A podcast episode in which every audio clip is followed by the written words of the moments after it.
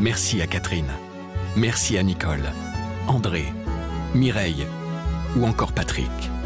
Merci à toutes ces personnes qui, grâce à leur legs en faveur du secours catholique, nous ont donné les moyens d'agir chaque jour pour les plus démunis.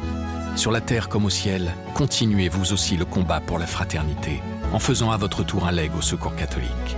Demandez votre brochure leg auprès de Corinne en appelant le 0805 212 213 ou sur leg.secours-catholique.org. C'est pas un cas que l'Europe a été créée par les démocrates chrétiens. Ces valeurs viennent d'une histoire. Cette histoire est une histoire qui est clairement dans la culture chrétienne européenne.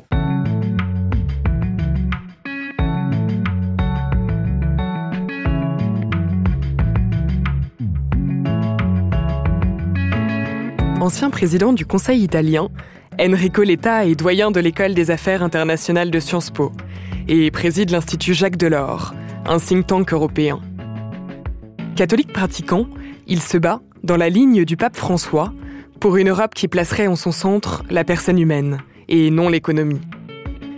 Enrico Letta partage sa vie entre Paris et Rome et jette un regard intrigué sur la laïcité à la française. Pour cet Italien, impossible de dissocier les valeurs politiques des valeurs religieuses.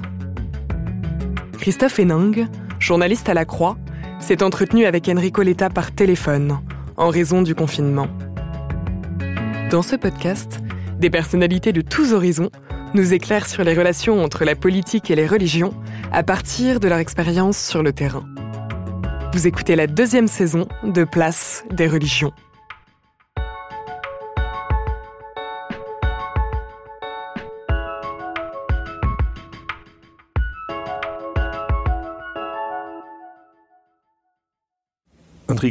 Bonjour. Bonjour. Vous avez été président du Conseil des ministres italien en 2013-2014, mais votre engagement, il est aussi européen, notamment en tant que président de l'Institut Jacques Delors. Comment va l'Europe aujourd'hui?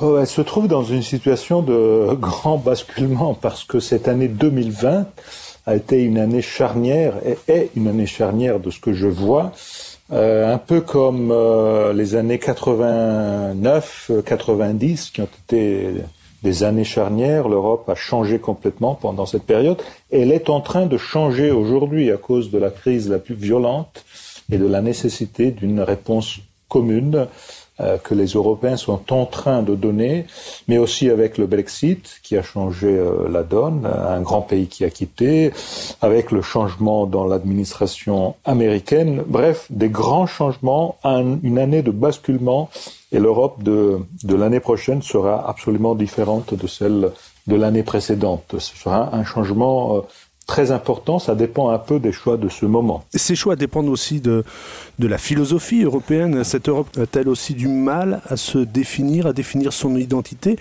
Et, j'aimerais bien que vous puissiez aussi revenir sur cette référence aux racines chrétiennes. Oui, évidemment, il y a une question d'identité qui est venue assez forte. Euh, premièrement, avec euh, le débat autour de la sortie du Royaume-Uni, euh, qui a beaucoup fait discuter autour de ce qu'est l'Europe, ce qu'est l'Union européenne, parce que le Royaume-Uni est Europe, mais non plus Union européenne. Et là, par exemple, il y a la question de l'identité, surtout liée à quels sont les buts de notre Union, quelle, est la raison pour laquelle nous sommes ensemble dans un monde beaucoup plus grand du monde qui a fait naître l'Union européenne. Aujourd'hui, on a besoin d'être ensemble pour être aussi influent de ce que chaque pays européen était tout seul influent dans les années 50, 60 ou 70. Ça, c'est déjà quelque chose qui fait l'identité. Mais naturellement, il y a beaucoup plus. Il y a aussi la question de l'identité par rapport au reste du monde, l'identité autour des valeurs de l'état de droit, l'identité autour des valeurs de solidarité, de liberté, autour des valeurs de la démocratie. Évidemment, ces valeurs viennent d'une histoire. Cette histoire est une histoire qui est clairement dans la culture euh, chrétienne européenne. C'est pas un cas que l'Europe a été créée par les démocrates chrétiens. Et c'est pas un cas que l'Europe, l'Union européenne, euh, la communauté européenne de l'époque a été créée par une culture, euh, culture politique des démocrates chrétiens de l'époque qui a, après a eu la grande force de s'élargir et de, de partager les grandes avancées avec tous les autres. Aujourd'hui, c'est quelque chose qui met ensemble des cultures politiques larges, différentes, et, et, qui a aussi le but aujourd'hui très compliqué, très difficile, de faire monter à bord aussi ceux qu'on appelle aujourd'hui les populistes, c'est-à-dire ceux qui sont euh, facilement contre les institutions européennes, vues comme un instrument de la mondialisation, qui sont vues comme euh, quelque chose qui efface l'identité nationale, alors que le but aujourd'hui est celui de faire comprendre aux gens que c'est pas une volonté d'effacer l'État-nation ou l'identité nationale, c'est le fait que par rapport aux géants chinois, américains, indiens, ou bien on est tous ensemble, ou bien la seule identité nationale ne suffit pas.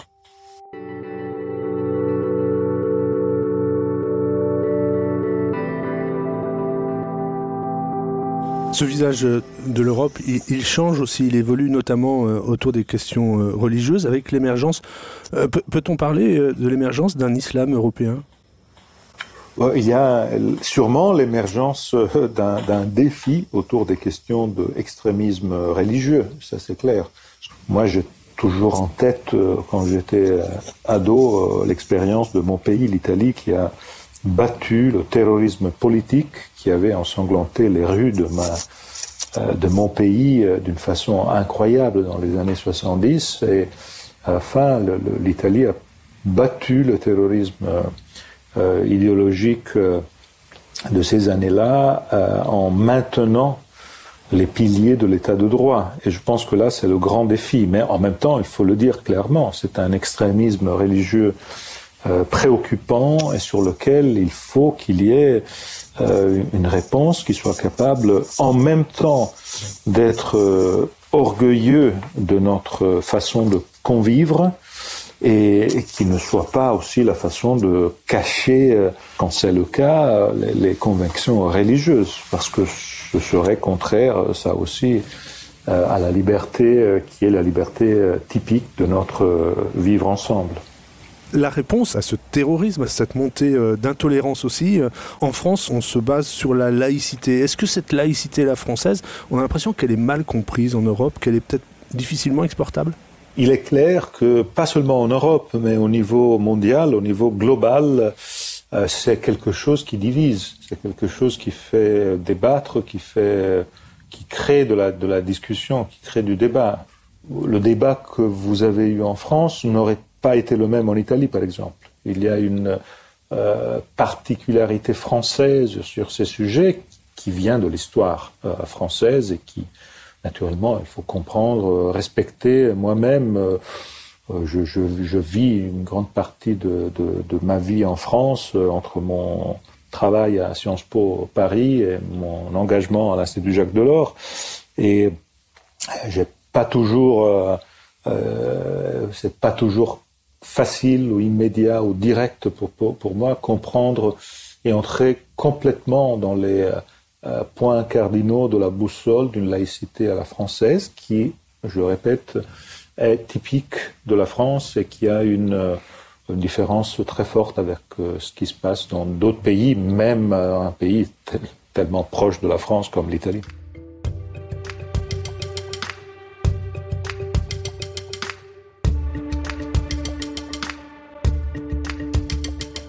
J'ai envie de vous faire écouter un extrait. Euh, je, vais passer un passage de l'intervention du pape François euh, devant le Parlement européen.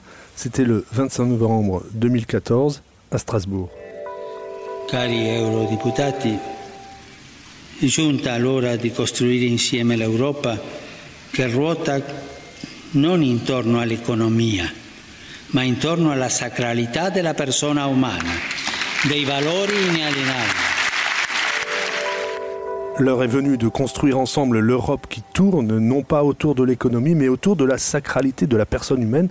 Le pape est dans son rôle quand il intervient comme ça dans le débat politique euh, devant le Parlement européen. Euh, Enrico Letta oui, oui, je pense qu'il l'est. Euh, je me rappelle ce discours, je l'ai écouté, je l'ai lu, je l'ai beaucoup aimé.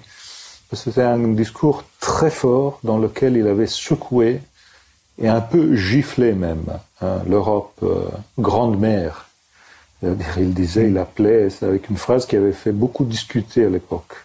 Parce qu'en fait, les grands-mères, c'est pas un profil négatif. Mais il avait employé ce terme en disant une Europe vieille qui ne regarde pas vers l'avenir.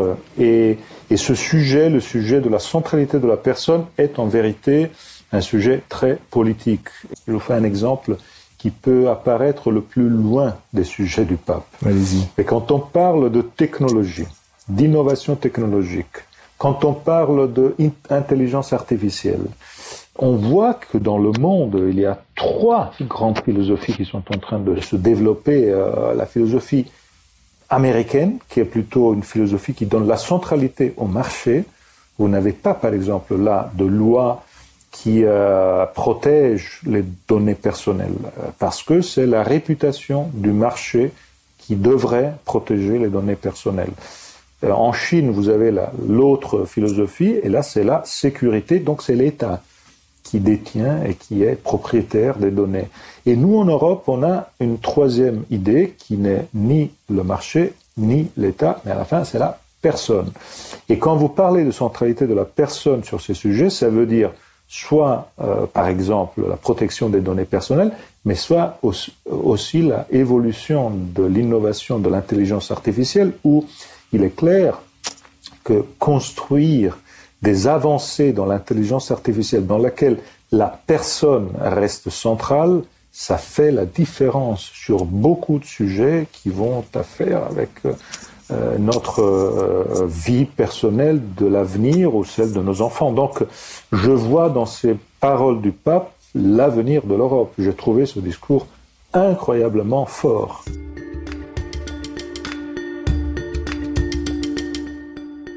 On sait aussi l'engagement du pape François pour sauver les migrants. Là aussi, c'est quelque chose que vous, vous avez vécu en Italie de, plein fouet, qui vous a vous-même marqué dans votre euh, carrière politique. Euh, oui, et je dois dire que le rôle du pape François a été décisif. Le pape François a été élu euh, en mars 2013. Moi, je suis devenu Premier ministre de mon pays tout de suite après.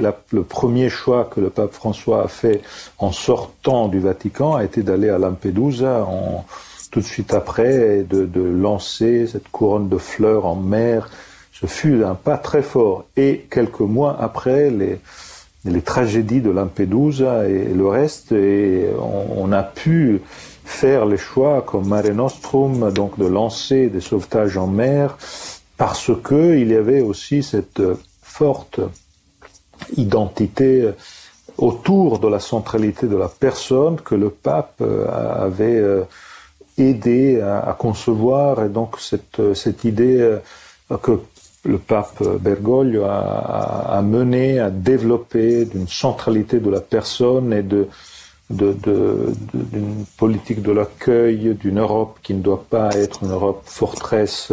Là, c'est quelque chose de très important. Ça fait partie de l'identité, de la mixité européenne.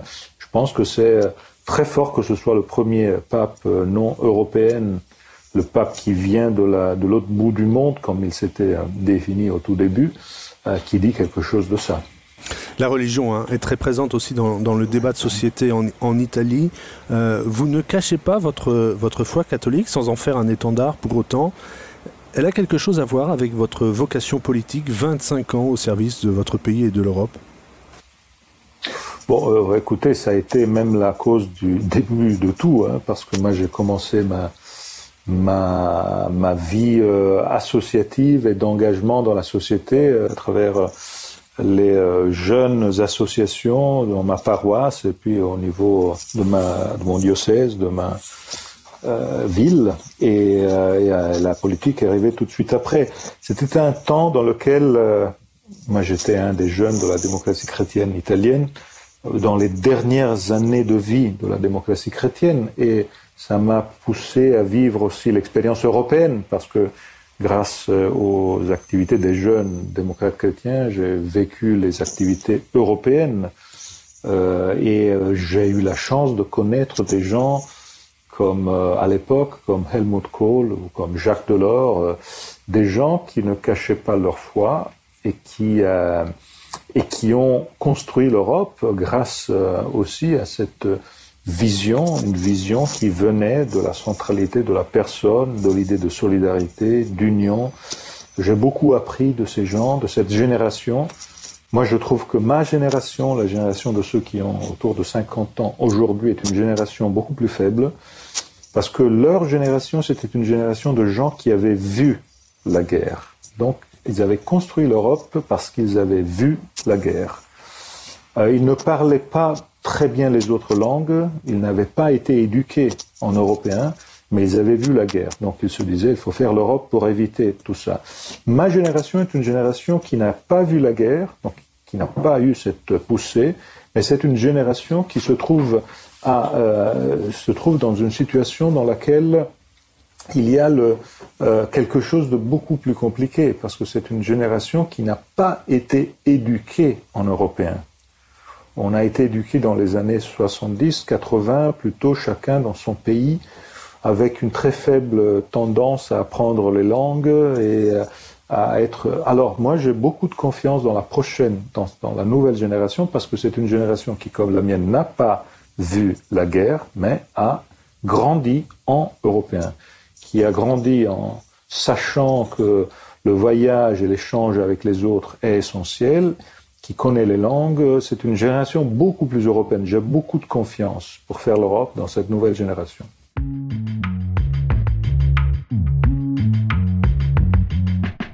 Une, génération, une ancienne génération dont vous avez reçu beaucoup, hein, vous, vous le disiez à l'instant. J'ai envie de vous faire écouter un autre extrait. Nous sommes le 11 décembre 1994.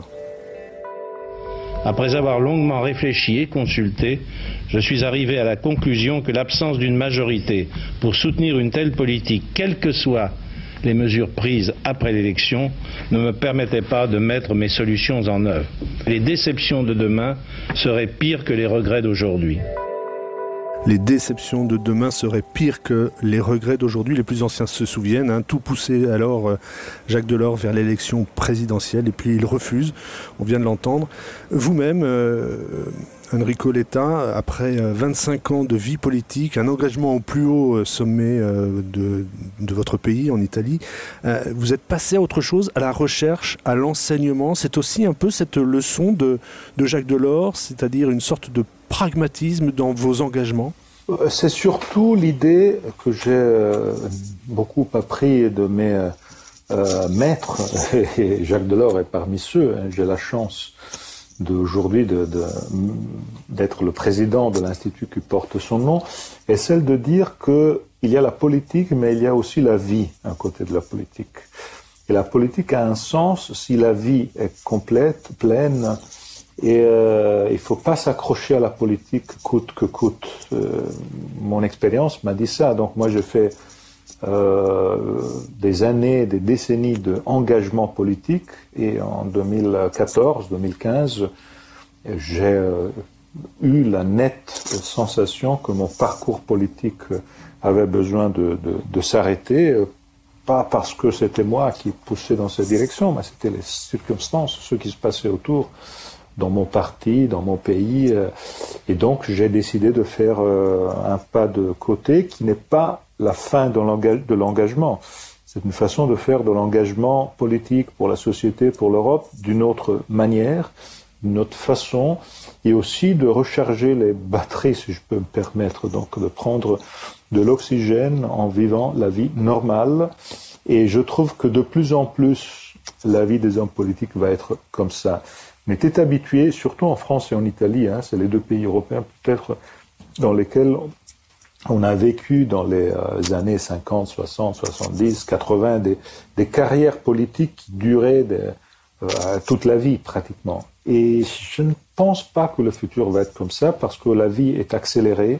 Les carrières politiques euh, ont une façon différente de se, de se développer et surtout la vie change. Et il faut toujours avoir un pied dans la vie réelle, la vie normale.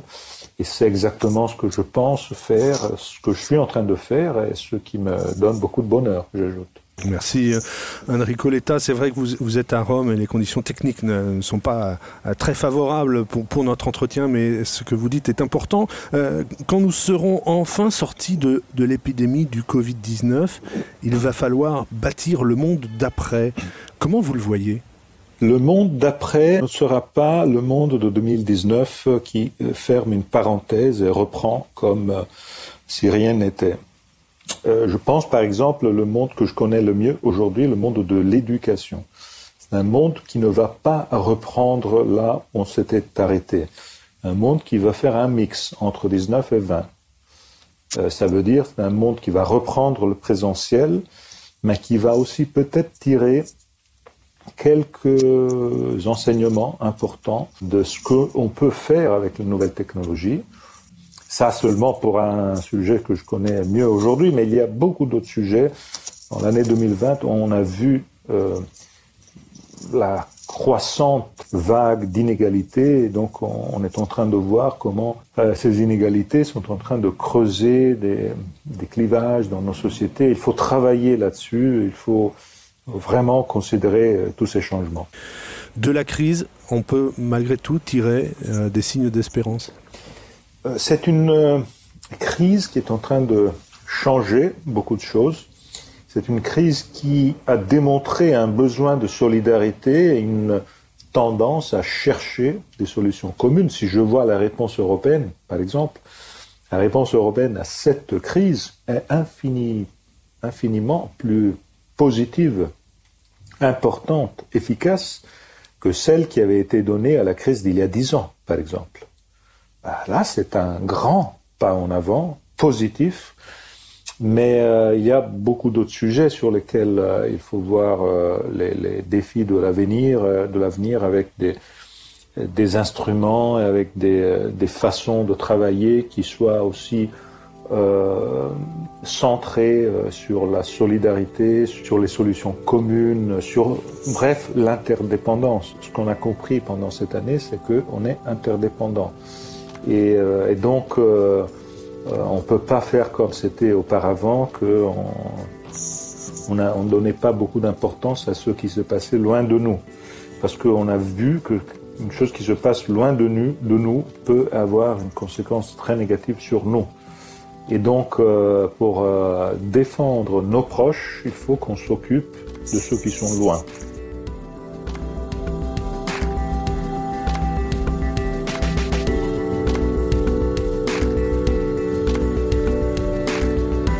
venez d'écouter un épisode de la deuxième saison de Place des religions.